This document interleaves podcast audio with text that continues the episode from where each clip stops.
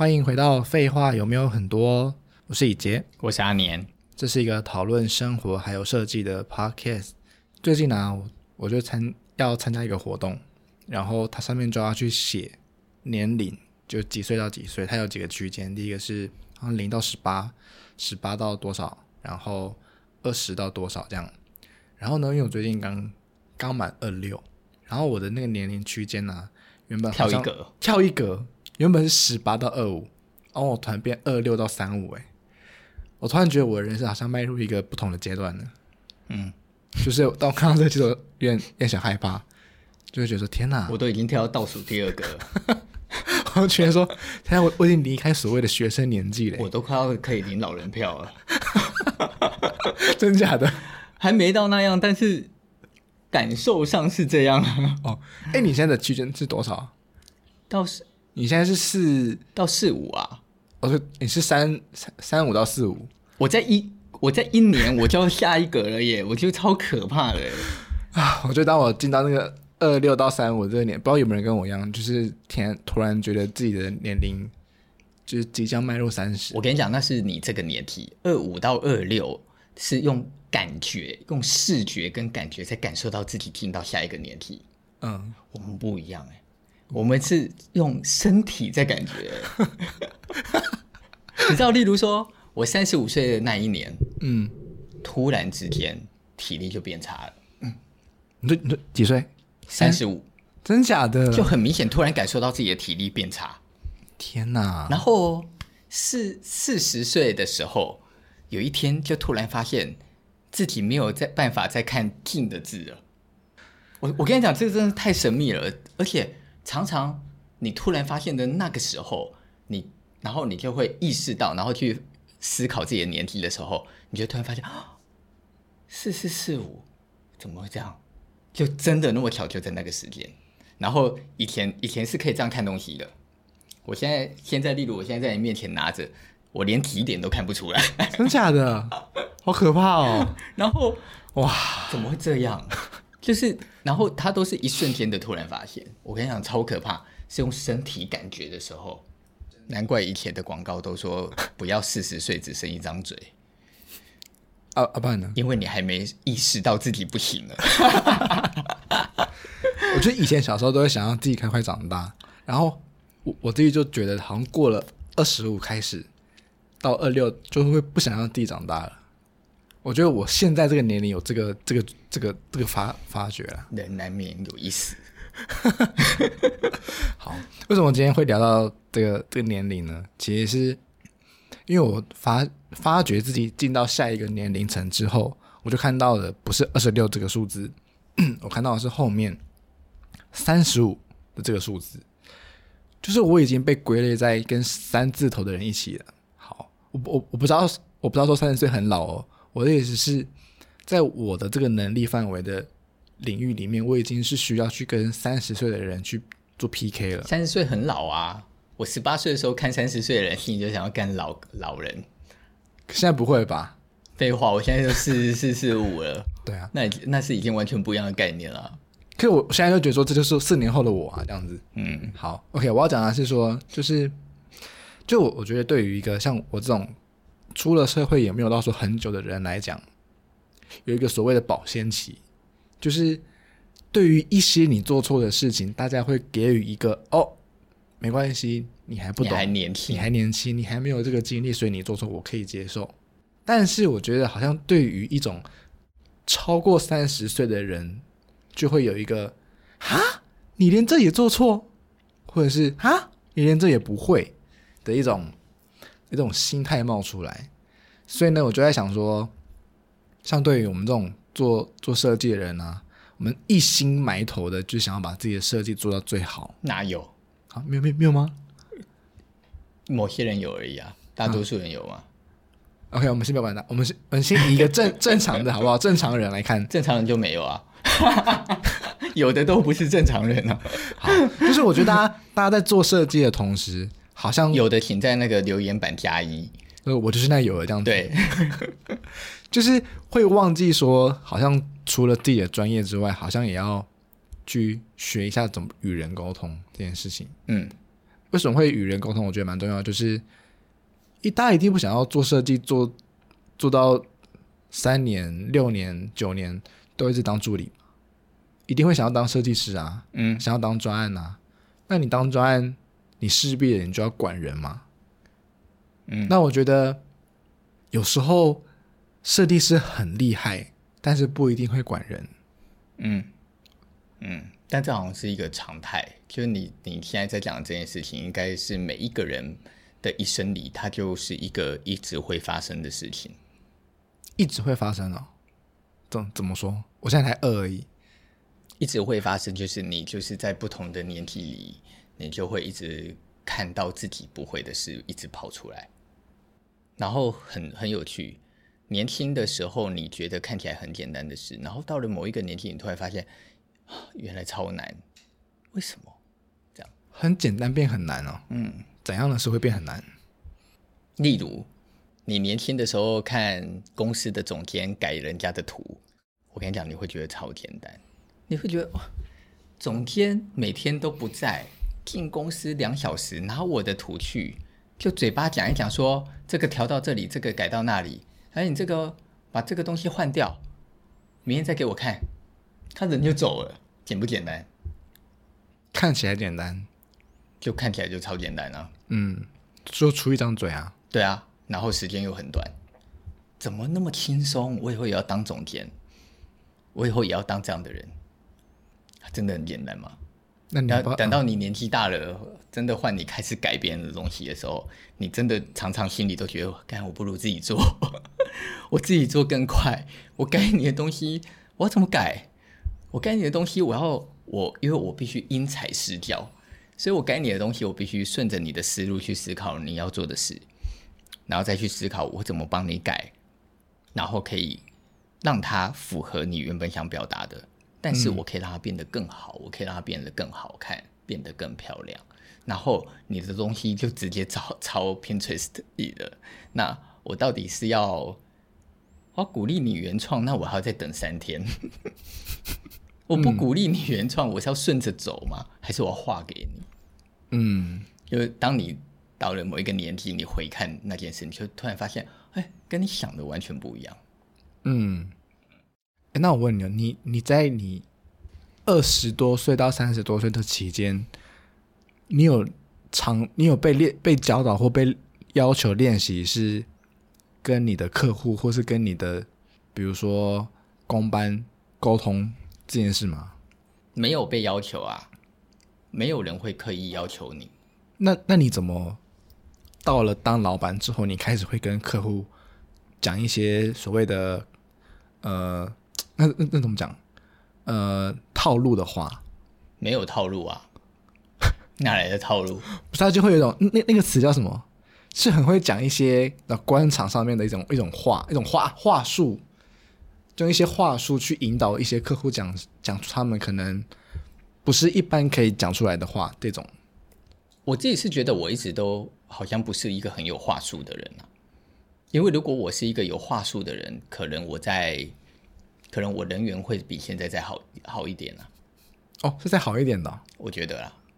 但是因为那那那你平常做人是这样？但是因为我就是一个讲话很直啊，我很容易讲直直接的话。哦，我觉得这不好，我觉得讲这不好，我觉得那个这样子可以怎么调整，我就会讲，我觉得应该是怎么样。我跟我的业主沟通，我发现他们的商业模式不够好。我就不会去附和啊，我就会说，哎、欸，我可以给你建议。哦，你在那边拍手说，哇，好棒，好棒，这样。我不会、啊，这种客套话也不干的。对，对。然后我的我的业主如果在我面前在那边一直讲说什么啊，你要知道，你这这些东西我以前都想过，我这这这这，嗯，我们应该都知道有一些有这种人，有一种人，他就是会在那边说，我真的觉得你真是太厉害了，哇，我也要向你学习，之类的嘛，这种人很多啊，啊，我没办法啊，我就会突，我就会很安静的看着他一直讲这些话，嗯，然后我心里盘算的就是，我还要跟他合作吗？我等下要不要逃走？嗯，这样就是我我发现我就是没办法，我没有办法。可是你你没有办法，假设好，你没有办法用很花腔油调的讲一些话术，但你总是有一些你可以跟。客户啊，或者是厂商啊，在面临到一些争执或者是一些谈判的时候的一些讲话的方法吧，心态的问题。一个是我觉得一个，当然你刚刚说，随着年纪越来越会讲话，我认为是，可是不是油条。随着年纪越来，有一种人叫油条，嗯，就是他讲话就很油，就是你一接近他两公尺，你就已经觉得走路快滑倒了。这种不管是业主类的，还是老板类的，还是还是都很多很多这一类的人，所以你跟他们讲话的时候，你在他们的身上，你就会有一种觉得，你不知道要用什么样的方法来跟他沟通这些事，你必须顺着他吗？那我跟我每次遇到这一类的，我都不知道我我要怎么办，不知道怎么应对他，我不知道怎么应对，然后我就会不不知道怎么怎么跟这个人相处，嗯，然后可是我觉得。随着年纪的增长，所学到的是一种对于别人的理解力，对于别人的理解，理解别人为什么会变会长这样，跟他为什么会这样说话，或者是他为什么会表达出他的这个看法。当然哦，讨厌的人还是讨厌，讨我讨厌某一类的人，我就会去远离那一类的人。然后，可是其余的人，某一其其他的角色，或者是其他。不是我讨厌的人，他们不见得跟我意见是符合的。可是这不代表他我没有办法跟他沟通。所以随着年纪的增长，我会更能敏锐的去观察到对方的感受，跟观察他的个性。对，然后我就会去找寻一个跟他沟通的讲话的模式来跟他沟通。讲到观察，像比如说我们之前在跟，比如碰到一些人的时候。或者是遇到一些不同各式各样领域的人，然后你可能就会讲一个你看待这诶这个人，我觉得他是怎样怎样怎样人，就是每一次听我都觉得很神奇。就是神奇的第一点是啊，为什么你知道？神奇的第二点是哈，有吗？这样子，你是怎么去在这种情况下去观察这些人的？明明可能跟他讲话就讲个一两句，或是可能跟他相处个就是一个吃饭的时间，你。这些东西是靠经验累积吗？嗯，还是他是一个直觉？就是我就觉得这个人就是很油条的人，这个人就是可以合作的人，是经验累积，是经验累积。可是没有办法教，没有办法告诉大家这个经验的累积累积了什么，没有办法。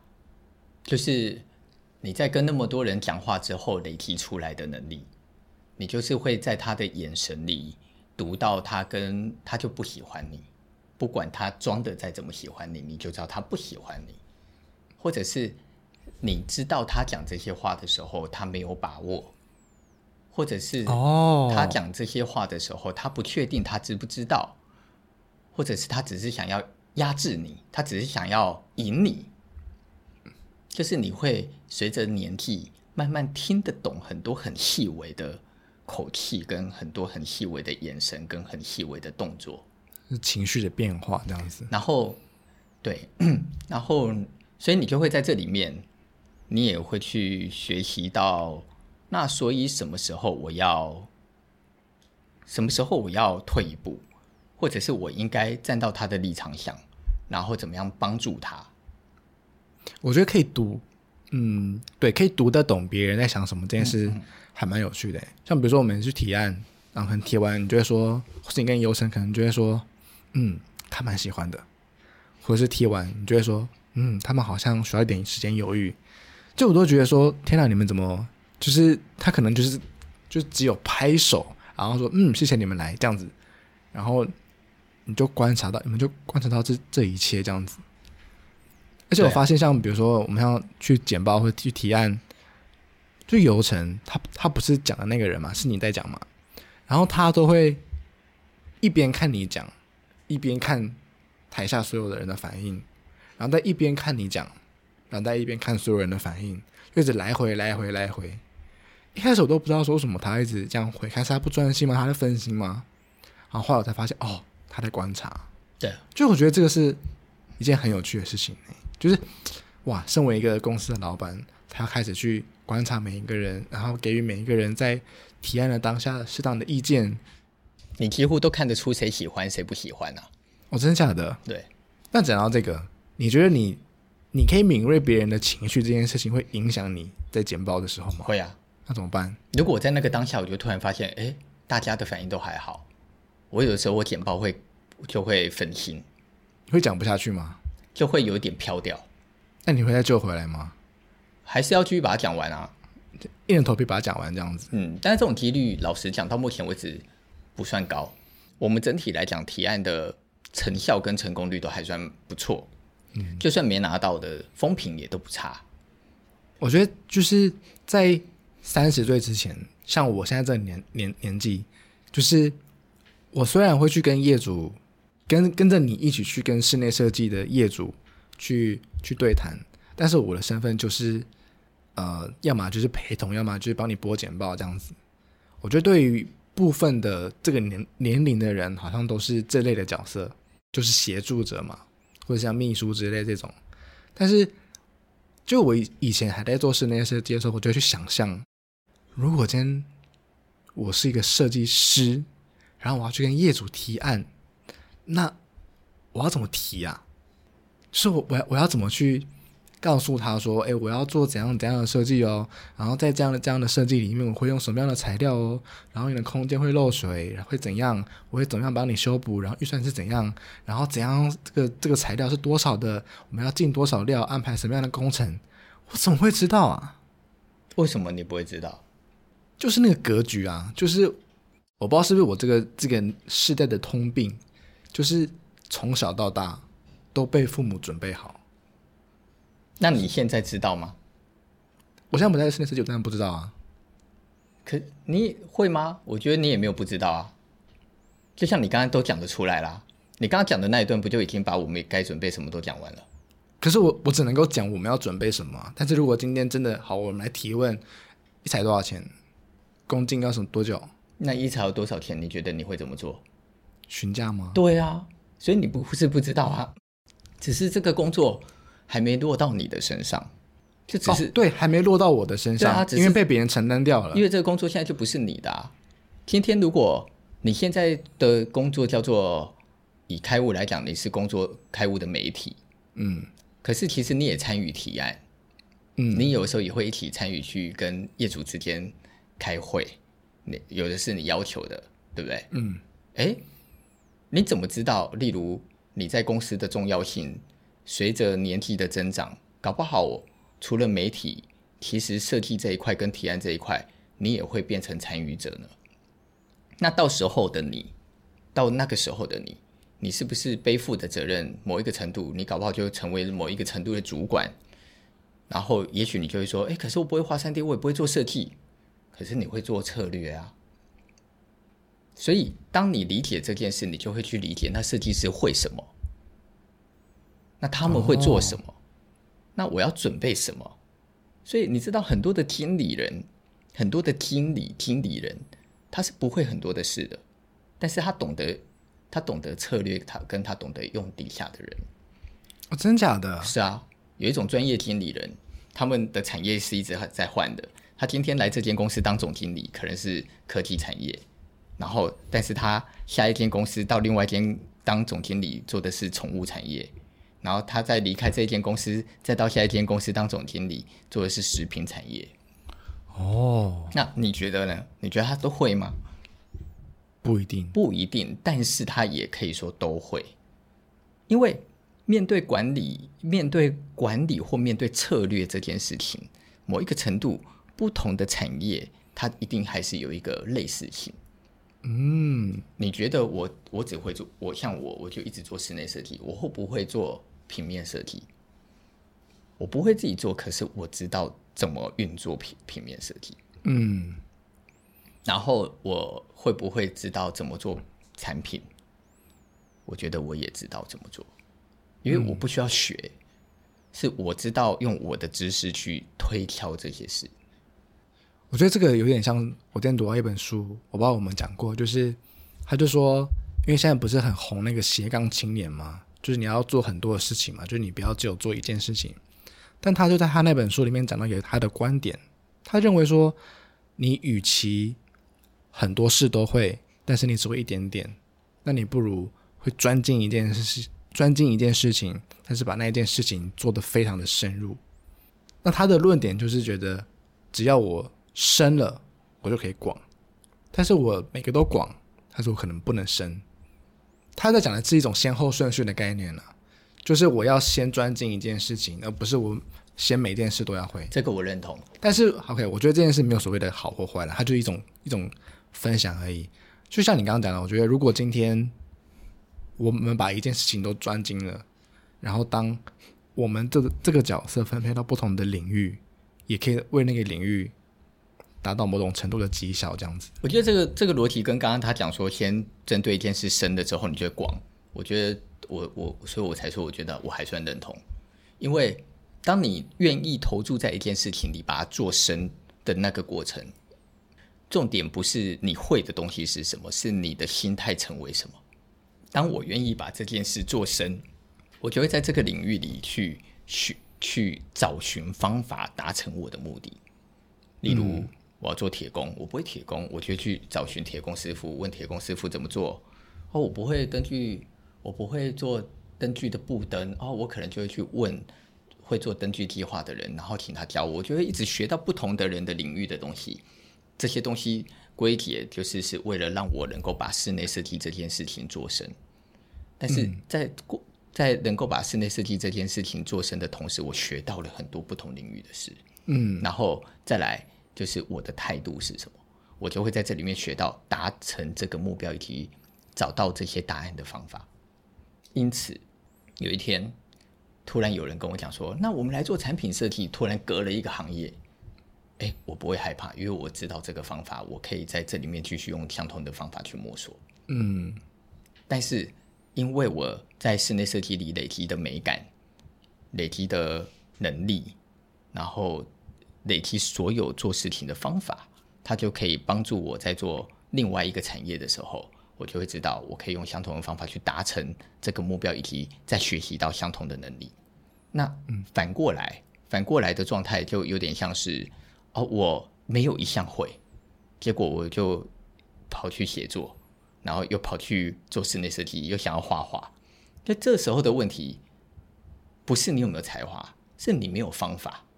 嗯，所以你对每件事你都要摸索，都要摸索方法。嗯，你没办法从一个方法去沿用到其他事里，而是你在三件事里你都，因为你就都不会方法啊，所以在三件事里就要花很多的时间去学那些事。嗯，我觉得有方法很重要，找到了那个对的方法，可以帮助你学习东西的速度非常的快速，然后可以帮助你消化东西非常的快速。我刚刚前面不是讲说我现在二十六吗？然后我最近就突然看到我一个朋友，他在 IG po 文，他结婚了。然后呢，我对这件事的感触很深，原因是因为他算是跟我大概从国高中就是一起成长的一个朋友这样子。然后他跟我同岁，所以呢，我就觉得说，天哪，原来在我这个年龄已经开始有人要结婚了，这样子。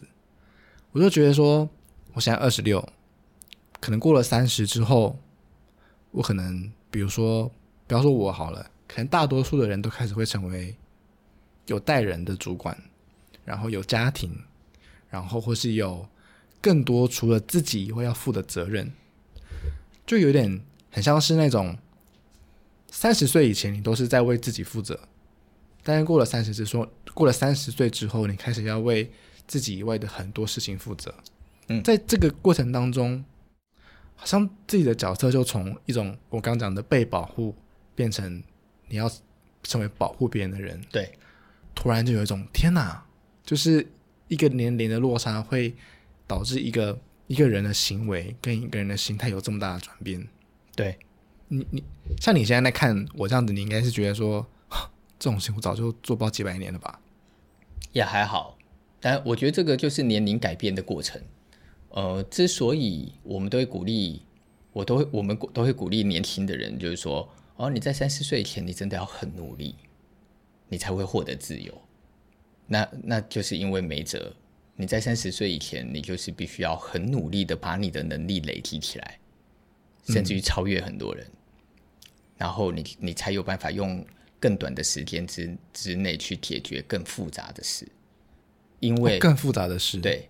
因为等到你过了三十岁以后，你身边就会开始出现很多事情不是你能掌控的事，例如，例如爸爸妈妈年纪老啦，对不对？嗯、例如突然女朋友怀孕要生小孩啦，发生发现的时候已经九个月了，下个月就要生了，你突然就有了一个小孩了，嗯，然后。你手上的工作的案子，哎，变得越来越多啦。那这些事情，它会同时同时挤压在你身上。你有遇过吗？同时挤压在你身上的经验？当然啦、啊，超我从很很早以前就已经一直在面临这样的问题啊。因为我我我觉得我刚好是在三十几岁以前，真的是很努力的人。哦，我那我就是我以前就聊过嘛。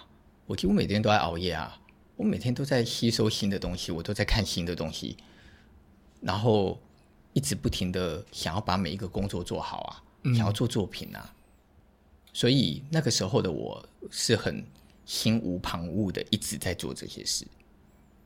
然后一直在做室内设计这件事情。对，然后那个时候我爸妈也不太管我，我们常常一整个礼拜可能只见到一次面。是哦，哦，可能只见到一下子。然后我几乎没有一天待在家的，每一天都在工作，几乎没有玩呢，没有玩这件事，我人生是没有玩这件事的。那为什么？为什么要这样？为什么要这样？我觉得对我那个时候来讲，就是我觉得我我我不这样拼，我就觉得我累积不出那种能力。我要累积到那个能力，跟证明我可以跟我可以达到一定的水平，我就觉得我必须更认真，因为我一直都觉得我不是。天才，我一直都觉得我不是我不够有才华，嗯，所以我想要靠累积来建立我的能力，嗯，那人很好玩啊，人很好玩，就是当你累积了你的能力到一定的程度边，然后别人看你做事，觉得你仿佛轻松，就说你很有才华，但是那是不一样的，累积了能力做出来的东西错误很少，达标性很高，嗯，有才华的人是做出来的人。东西让人惊艳，可是错误率很高。我不知道你理解我意思。这、嗯、我觉得有才华跟累积能力是是不同的。那我我为什么想觉得我这样累积能力对我来讲是对的？是因为我相信，就是我相信我的努力会带给我未来的日子变得比较轻松与自由。我觉得我在为我的过三十几岁之后开始做准备。所以，他真的有变比较轻松吗？是。我真的有变比较轻松，真的有，真的有。我当当然当然当然，我觉得我我讲的是指针对单一事件。嗯啊，我以前可能为了做一个案子，就我以前为了做一个餐厅的设计，我就要熬夜。就一个餐厅的设计，我就要熬夜一个多礼拜。嗯，我就要熬夜一两个礼拜，然后在那边想破头，想说我要怎么做这个提案，然后自己在那边慢慢的画平面图。然后画每个图都很慢，然后再画立面图，再做简报，然后要忙两周。我以前大概都是就是自己一个人这样忙一个案子，可能要忙两周才有办法提第一个提案，还只有 image 哦跟平面哦，就要忙那么久了。对啊，可是经过了这么多年的努力跟累积，我现在是同我们现在等于叫做一天里可以同时处理很多个案子。然后帮人家改平面，对不对？我们哎，我还记得上次在讲说，嗯、哦，我自己配平面，一天我可以配两个到三个方案。嗯、我自己做简报，我可以一天就就把所有架构写完，然后呃再来看怎么样调整 image，然后取决于是我自己做还是我交到你们手上做之类的。哎，但这个是属于你在专业上的累积嘛？是。那那其他的部分呢？比如说你在与人的沟通啊，与家里的沟通啊，与你。伴侣的沟通啊，这些东西你怎么去消化这些？因为你像我们刚刚讲，你过了三十岁，你开始有这些叭叭叭叭叭一些打进来。像我现在的生活是没有其他东西会干扰我的。对啊。但是当如果我今天有有 A 有 B 有 C 有 D 开始要来瓜分我的时间，开始要来让我把我的工作给拆拆分出来，你你如何去消化这些东西？我觉得重点就真的就是先好好在三十岁把自己的能力练起来。你也没别招了，哦，就只能先做好这件事，嗯，赶快在三十岁之前把你的知识水平拉到一个程度，把你工作的能力跟速度提炼到一个程度，提炼到你足以利用你的能力来建立你的威信跟名望。怎么突然讲这么这这么猛？真的，这个时候是啊、哦，你才你你请的人进来，你才有办法让他相信你是可以领导他，跟你能力比他强。他要不要喜欢你是其次，可他没有办法 argue 你，因为你真的就是能力比他强。嗯，这这件事很重要。好，然后同时间其他的事情就会开始爆发。然后，例如，可能你就就像我们刚刚讲的嘛，对啊，女朋友怀孕啊，对啊，对对对对对，叭叭叭这些东西，然后这些事情就会开始跑出来。对，然后那些东西没得练习，你就是只能一件事一件事发生了去解决而已。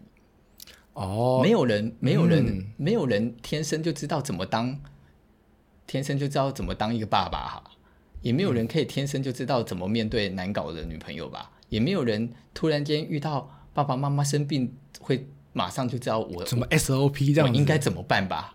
嗯，没有人天生会处理这种事啊，你就面对一件事就处理一件事，面对一件事再处理一件事这样子。嗯，哦，这但是这个时候遇到的问题就变心态了。就是心态如果不够健全，或者是心态不够正面，你就会陷入，你就很容易陷入消耗自己的轮回，所以你就很，你就很容易就会开始消极、负面、抱怨、不健康，你就会开始觉得不快乐。嗯，然后这些不快乐，再加上你的，你必须管理公司的很多的事，这些压力啊，这些所有的东西，它就会被混合成为。一个很大很大的球，没有控制好，你就很容易就陷入忧郁，你就很容易就会得精神病。嗯、我我那个时候就是啊，我有一段时间就是这样，很痛苦，然后没有地方可以排解，你没有能力可以去解决很多的问题，然后你不知道该怎么办，嗯，真的不知道该怎么办，然后你就会开始去，每一个人都不一样。你就会开始去寻求解决之道嘛？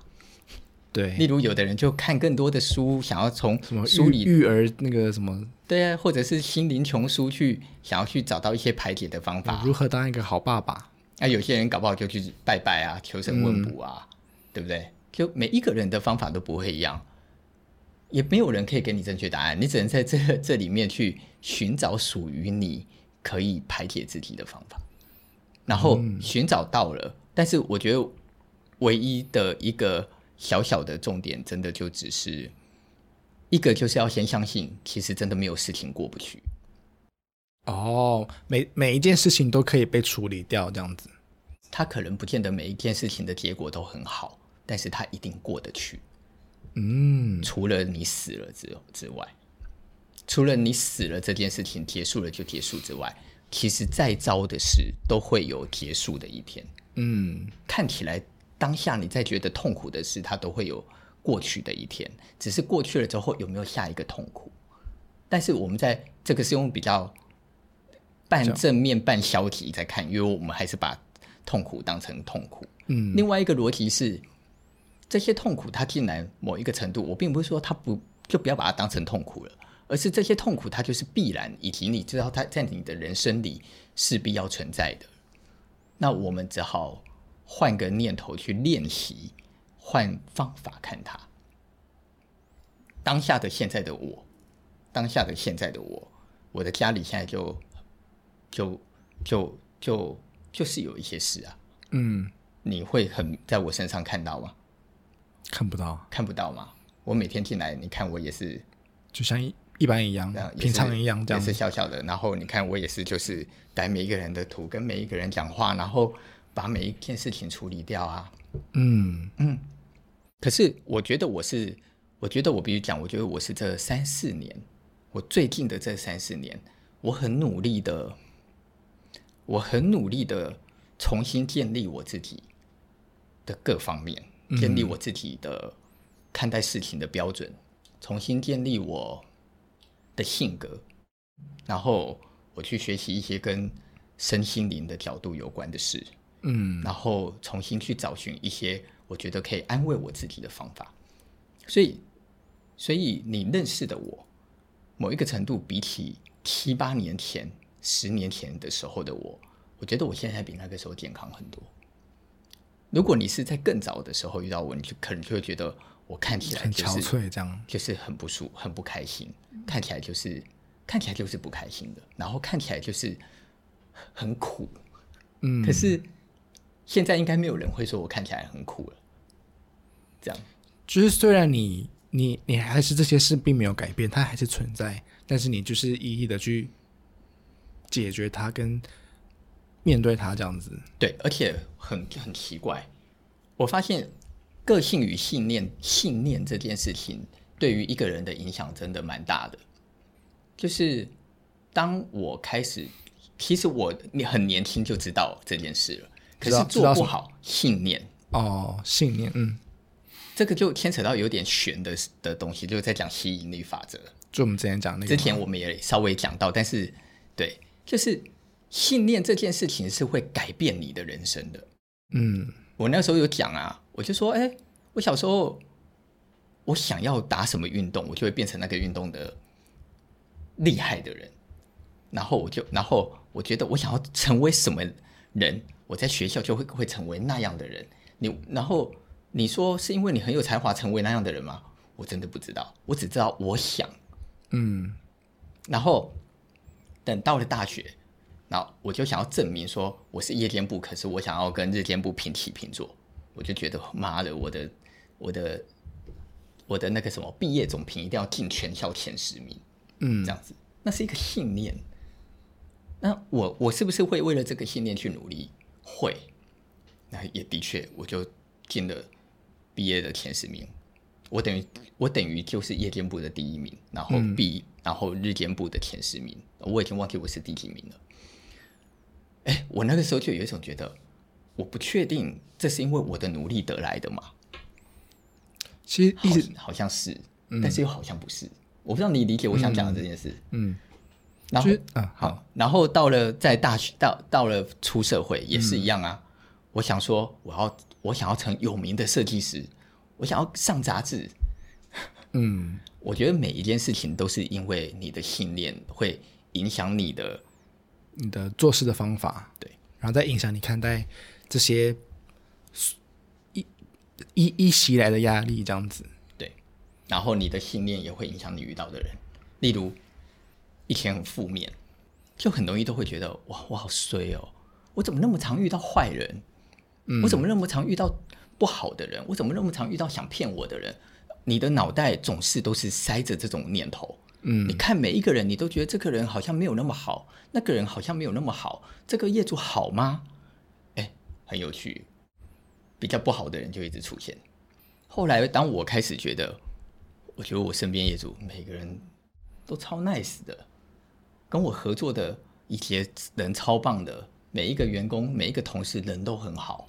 然后我开始觉得，嗯，我身边几乎没有什么人不好，哎，很有趣。跟你讲这个心态，我突然想到一件事情，因为我们不是要拍他们的酷拉型嘛，就是要去采访一些在嗯、自己生活里面有品味的人这样子。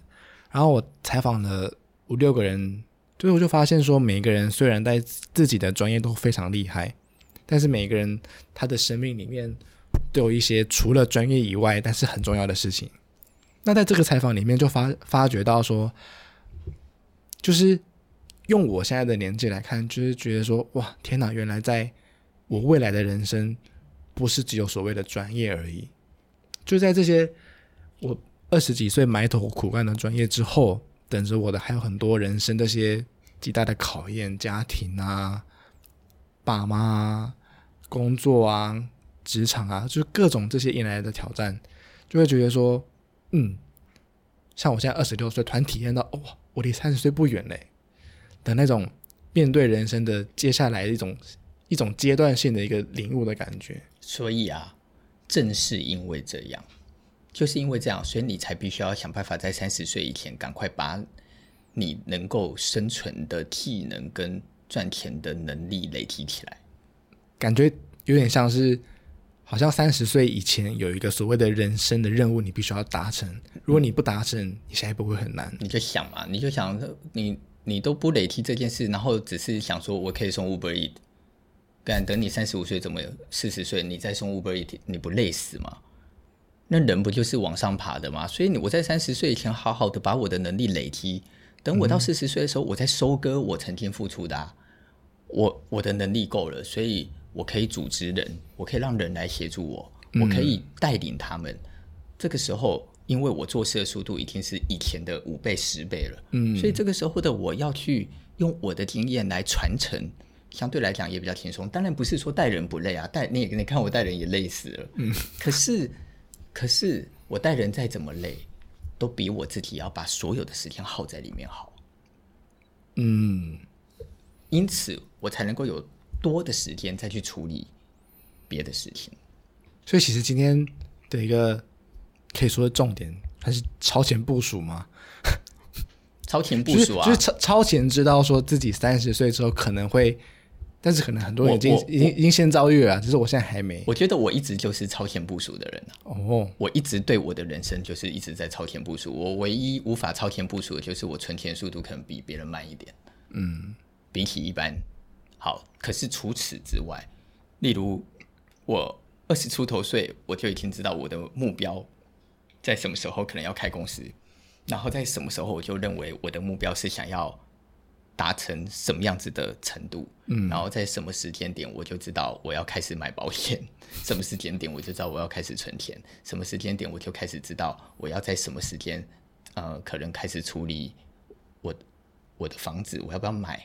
然后或者是我父母的健康该怎么办？我都是一直一直一个点一个点在想这件事的。嗯，我觉得每一个人都需要，因为这件这个东西在某个程度上的确是会让你到某一个年纪的时候不会那么担心跟紧张。